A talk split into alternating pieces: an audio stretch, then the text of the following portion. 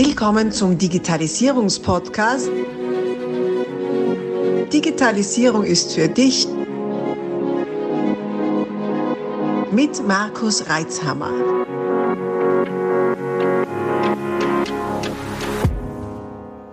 Du hörst den zweiten Teil dieses Interviews. Solltest du den ersten Teil noch nicht gehört haben, stoppe doch jetzt und geh zurück, um auch keine Inhalte zu verpassen und besser folgen zu können. Es lohnt sich. Solltest du den Teil 1 schon gehört haben, wünsche ich dir viel Freude mit dieser Podcast-Folge. Jetzt ähm, möglicherweise stellt sich die Frage, was denn das alles mit Digitalisierung zu tun hat. Ich haben wir es schon auch einmal überlegt, wie, wie wir das erste Mal über dein Thema, über dein neues Thema gesprochen haben. Und bin zum Schluss gekommen, dass es sehr viel damit zu tun hat. Denn in der Digitalisierung, in den digitalen Medien Nein, nicht nur in den Medien, sondern grundsätzlich. Die Digitalisierung hat ja vieles noch mehr beschleunigt, als es eh schon war. Gut, diese, dieses Zitat, es wird immer alles schneller, kann man seit, äh, seit 100 Jahren oder noch länger immer wieder verwenden, weil den Leuten immer wieder vorkommt, dass alles noch schneller geht. Ähm, nur die Schlagzahl hat sich ja dort doch äh, erhöht, einfach durch unsere neue Kommunikation, durch die Informationsfülle, die wir haben. Und umso relevanter scheint es mir, dass wir auch über solche Themen sprechen um dem entgegenzuwirken, dass es äh, zu einem Informationsüberfluss kommt. Was, was in der Technik ist, dass einfach zu viel Information da sein kann, kann natürlich auch bei uns Menschen der Fall sein. Wenn ihr jetzt als Arbeitgeber mir überlegt, wie könnte denn, wie könnte ich denn äh, für mein Team, für meine Mitarbeitenden was Gutes tun? Wie könnte ich äh, die an das Thema heranführen? Wenn ich möglicherweise einen Eindruck habe, hm, dass der ein oder andere unausgeglichen ist oder auch ich selbst. Was würdest du als Einstieg empfehlen oder wie, wie könnte man das aufsetzen? Der Einstieg ist das Zeitmanagement, eindeutig. Denn wir jammern immer, wir haben zu wenig Zeit. Wir alle wissen, was Zeit ist. Niemand kann aber erklären, was Zeit ist. Das ist auch ganz interessant.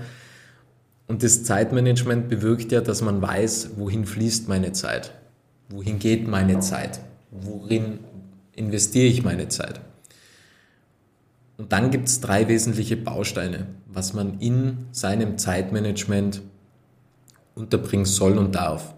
Das ist die Planung, das ist, wann arbeite ich fokussiert, die Workphasen und wann sind meine Erholungsphasen. Das sind die drei wichtigsten Bausteine, was es gibt. Und dann habe ich schon mal den Vorteil, ich weiß, wann der Tag beginnt, ich weiß, wann ich plane. Das ist ganz wichtig, denn Priorisierung ist für alle Unternehmen da draußen eine sehr, sehr wichtige Aufgabe. Nur teilweise wird diese nicht erfüllt. In der Tagesplanung kann ich ja priorisieren. In der Wochenplanung kann ich priorisieren, wann mache ich was, wann kann ich 100% fokussiert arbeiten, weil ich keine Meetings habe, weil ich sehe, da wird auch nichts höchstwahrscheinlich von mir gebraucht. Und wann schaffe ich wieder den Ausgleich? Denn wenn ich mehr Fokus in die Arbeit lege, brauche ich auch mehr Ausgleich. Banale Formel, wenn ich 40 Stunden arbeite in meinem Job, soll ich mir direkt 10% für die nächste Woche als Erholung einplanen. Dinge, was mir gut tun. Nicht in der Arbeitszeit. Aus, du schaust schon sehr skeptisch. Ich habe jetzt versucht, das nachzuvollziehen, aber es kommt schon in die Lösung, ja? Genau, genau. Also, was hat mir als Kind Freude gemacht? Oder was macht mir Freude? Was gibt mir Energie? Ist es Schachspielen? Ist es Golf? Ist es Fitnessstudio? Ist es ähm, lesen? Ist es auf Teeverkostungen zu gehen oder zu Teeverkostungen zu gehen? Ist es ins Theater zu gehen? Das können ja unterschiedlichste Dinge sein. Sich bewusst zu werden, was gibt mir Energie, hilft mir grundsätzlich mal, solche Energieblöcke wieder einzuplanen, wo ich weiß, okay, das war jetzt eine intensive Woche, ich habe jetzt vielleicht 50 Stunden gearbeitet, kann ja auch vorkommen. Dann sage ich einfach, okay, wo kann ich nächste Woche fünf Stunden für mich einplanen, wo ich weiß, ich kann diese Energie wieder aufladen.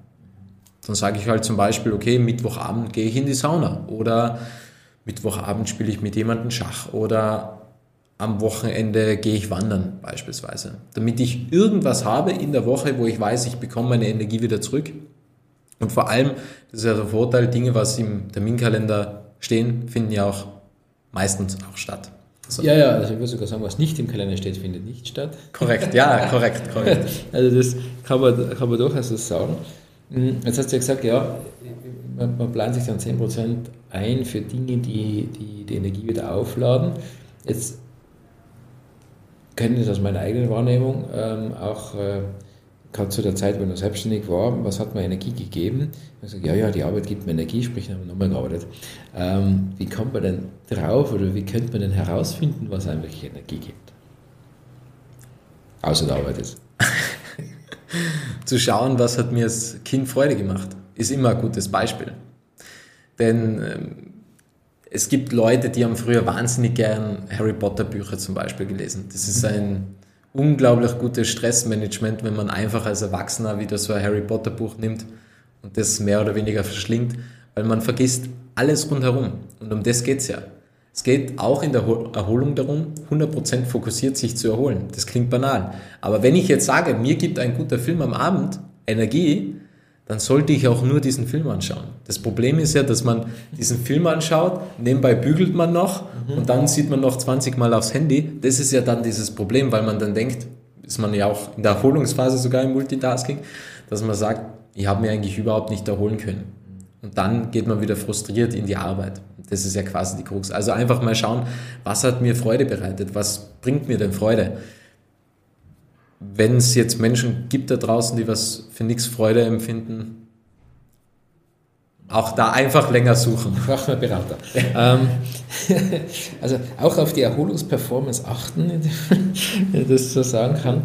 Ähm, wirklich spannend, also ich glaube, dass, dass das gar nicht so wenige gibt, die jetzt wirklich, ähm, wie du gesagt hast, da den, den Braut verloren haben zu dem, was gibt denn wirklich Erholung. Weil ganz oft, wenn man so schaut, was für Freizeitaktivitäten stattfinden, beziehungsweise die Menschen beobachtet, die diesen Aktivitäten sind, wirken viele ja nicht gerade der Entspannung nahe. Sondern wieder, ich muss sozusagen so, so lang laufen, ich muss das und das Training machen, ich muss so und so viele Bücher lesen, was man nicht alles muss. Äh, wie kann man sich denn dieses, wenn man es dann einmal gefunden hat, diesen Quell der Energie auch so dahingehend schützen, dass er einerseits dem Umfeld gegenüber Bestand hat, weil ich vermute mal, das wird fast alle treffen, dass auch im Privaten viele Interessen an einem zerren, sei es Familie, sei es Freunde, sei es Vereine, was auch immer. Ähm, also das, das zu schützen und andererseits äh, eben vor dieser Verwässerung, wie du es gesagt hast, durch nebenbei bügeln oder nebenbei etwas anderes tun oder Dinge denken, ähm, äh, zu bewahren? Wie kann, man, wie kann man da wirklich in den Fokus am besten kommen? Das ist eine sehr gute Frage. Im Endeffekt haben wir alle sieben verschiedene Hotspots. Es gibt Körper, Geist, es gibt Karriere, es gibt äh, Geld etc. Und wenn ich das abbilde in einem digitalen Kalender, dann sehe ich ja, was leidet denn darunter. Bei mir hat alles verschiedene Farbe sozusagen. Und dann weiß ich ja genau, auch vor allem, wenn ich jetzt am Freitag diese Wochenreflexion durchführe, was hat denn diese Woche darunter gelitten? Also habe ich zu wenig soziale Aktivitäten zum Beispiel gehabt oder habe ich zu wenig für meinen Körper getan? Habe ich zu wenig für meinen Geist getan? Habe ich zu wenig für meine Weiterentwicklung, Weiterbildung getan? So Reflexionen helfen mal ganz gut, um zu schauen, welcher Hotspot leidet denn derzeit? Tue ich zu wenig mit meiner Familie? Tue ich zu viel für Freunde? Tue ich zu wenig für meine Karriere oder tue ich zu viel für meine Weiterbildung? Es gibt ja die Balance, die zählt einfach, weil jetzt einfach zu sagen, ich muss so und so viele Bücher lesen, das habe ich ja auch 2019 gemacht und habe gesagt, ich muss 100 Bücher lesen und dann waren es irgendwie 133 und, und, und äh, das, das, das war Wahnsinnssumme, das würde ich heutzutage nie mehr wieder so machen, weil man läuft der ganze Zeit irgendeinem Ziel hinterher und dann verschiebt sich die Ziellinie des Jahres vorbei und dann sagt man, ja, was mache ich jetzt eigentlich? Jetzt ist diese Zahl einfach wieder weg. Das Jahr ist vorbei, ja, dann liest man halt wieder 100 Bücher. Habe ich dann aber auch nicht mehr getan. Grundsätzlich würde ich die Frage stellen, ob mehr immer besser ist. Ist es nicht besser, bessere Bücher zu lesen? Müssen es 50 Bücher sein oder müssen es, keine Ahnung, 20 Bücher sein? Oder reicht es vielleicht, dass es fünf gute ausgewählte Bücher sind, die was mich wirklich weiterbringen? Ich bin sehr skeptisch gegenüber der Schule, aber die machen es zumindest so, da gibt es ein Buch pro Fach und das wird ein ganzes Jahr durchgearbeitet. Das ist grundsätzlich nicht schlecht und auch nicht verwerflich. Da gibt es ja nicht 100 Bücher, was heißt, wir arbeiten jetzt in einer Schulklasse 100 Bücher an. Und wenn man einfach so mal schaut, was gibt es denn für Bereiche in meinem Leben? Karriere, Familie, Erholung, Geist, Körper etc., dass man dann einfach schaut, wie kann ich das in meine Woche einplanen entsprechend. Dass ich sage, okay, das sind meine Top 3 Prioritäten für mich, der Einkehrschwung zu mir selbst beispielsweise, wo ich sage, oder ein Abendessen mit mir selbst. Das kann ja auch etwas sein, was Energie gibt. Und wenn das aber einer meiner Prioritäten ist und diese vier Stunden Erholungszeit, die kann ja jeder aufbringen. Und das kann natürlich auch mit der Familie, mit der Freundin, mit dem Freund sein.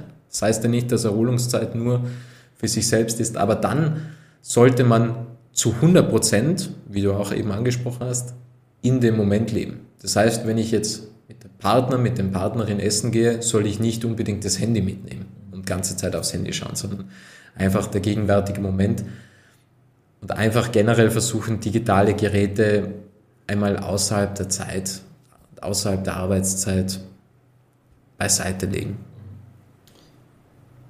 Das ist ein gutes Stichwort. Also die, die, die, diversen Ablenkungen zu Hause lassen. Jetzt gibt es eine Ablenkung, die kann man nicht zu Hause lassen, nämlich der eigene Geist. Sehr häufig ähm, glaube ich doch, dass wir uns ablenken von, lassen von unseren eigenen Gedanken, die uns daran hindern, im Fokus und im Hier und Jetzt zu sein. Eben an morgen denken, an gestern denken, an was nicht alles gewesen wäre und hätte, hätte, etc können wir ja schlecht ausschalten, können wir nicht zu Hause lassen. Ähm, wie gehen wir damit um? Wie kann, wie kann man das in den Griff kriegen? Ich stelle dir eine Frage, was ist im Hier und Jetzt falsch? Alles gut, aktuell. Wir sprechen, wir sitzen da. Eben, und das ist es ja. Wir äh, fokussieren uns teilweise zu sehr auf die Zukunft und rennen ganze Zeit an einem Idealbild hinterher was dazu führt, dass wir unsere Ziele erreichen wollen auf Kosten des heutigen Tages. Und wir sagen, okay, ich will das und das erreichen und wir suchen unser Glück, unsere Erfolge, unsere Statussymbole suchen wir halt immer in der Zukunft. Aber im Hier und Jetzt ist ja nichts falsch.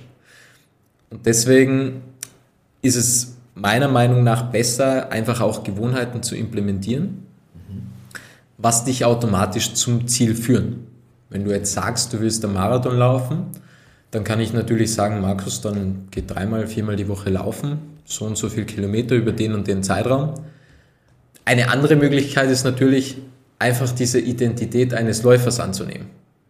Denn dann kommst du ja automatisch irgendwann an das Ziel. Wenn du sagst, okay, ich muss so und so viel lesen etc. oder du sagst, meine Identität unter Anführungsstrichen ist ein Leser oder ein begeisterter Vielleser, dann fällt es dir leicht zu lesen weil du folgst automatisch den Gewohnheiten eines begeisterten äh, Viellesers sozusagen oder du folgst den Gewohnheiten eines Läufers.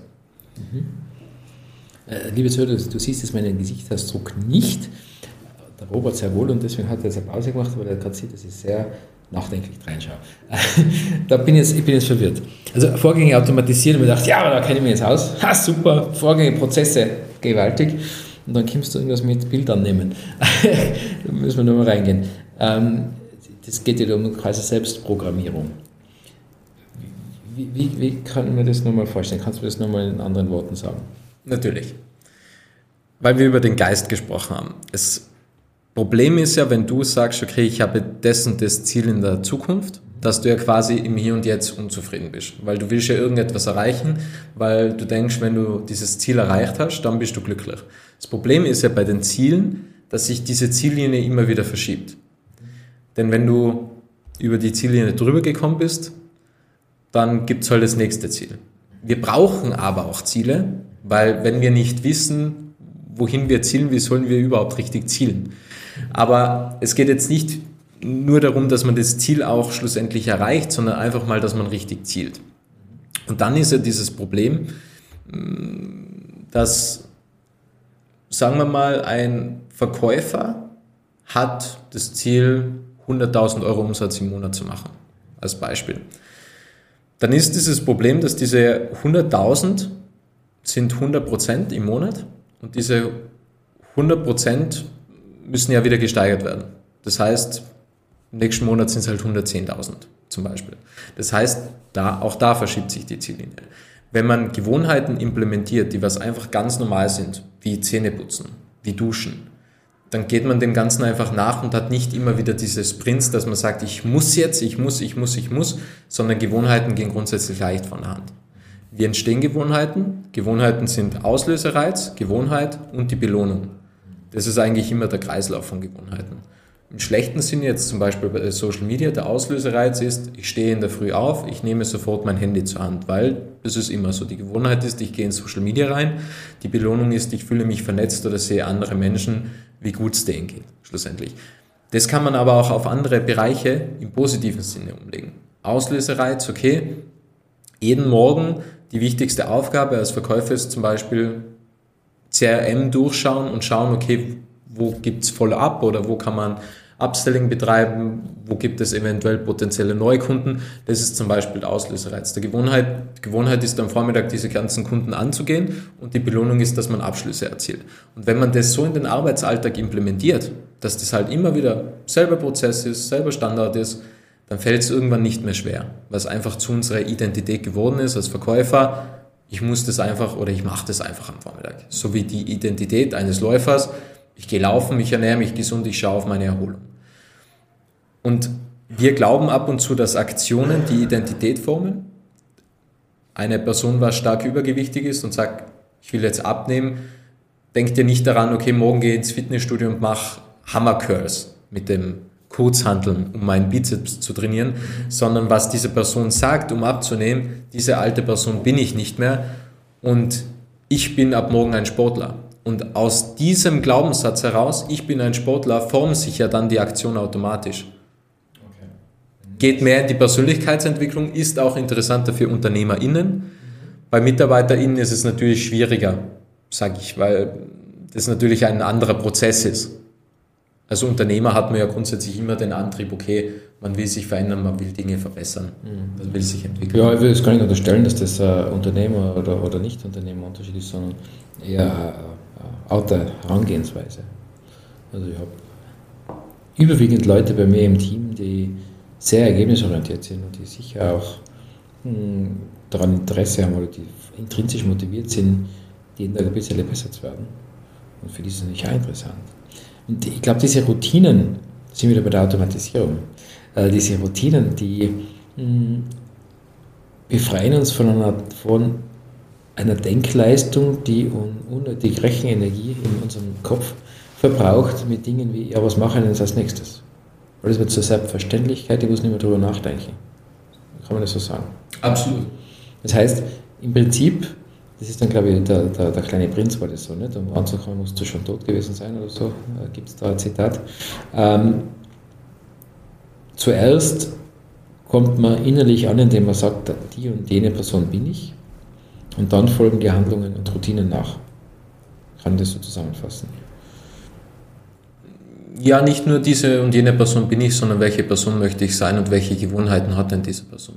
Also wenn man sich in Kreise vorstellt, der äußerste Kreis ist sozusagen diese Aktion, dann kommen die Emotionen, Glauben, die Geschichten, was man sich erzählt und die Identität. Und nicht zu versuchen, über die Aktion zur neuen Identität zu kommen, nicht glauben, wenn ich jetzt so und so oft laufen gehe, dann werde ich irgendwann die Identität Läufer, sondern von der Identität heraus sich zu rekonstruieren sozusagen. Also welche Identität möchte ich annehmen und wie sehen denn diese Glaubenssätze aus? Was macht denn so eine Person? Was macht denn ein guter Verkäufer? Was macht ein guter Unternehmer? Was macht ein guter Programmierer, gute Programmiererin? Und einfach mal diese Glaubenssätze zu hinterfragen, wie könnten diese Glaubenssätze ausschauen und schauen, wie könnten folgedessen diese Aktionen ausschauen als Nichtraucher, wenn ich sage, meine Identität ist Nichtraucher, dann impliziert es zugleich diese Aktion, ich rauche nicht. Die Glaubenssätze sind bei mir beitragend, Rauchen ist ungesund, Geruch etc. Also das sind ja alles negative Glaubenssätze oder meine Glauben, gar nicht bewertend, aber meine Glaubenssätze gegenüber Rauchen. Deswegen würde ich auch nie rauchen, weil das einfach zu meiner Identität gehört. Also da geht gar kein Gedanke in die Richtung. Genau. Ähm, wie würdest du jetzt deine Tätigkeit beschreiben? Deine, dein Claim quasi? mein Claim, meine, meine, meine Rolle? Ja.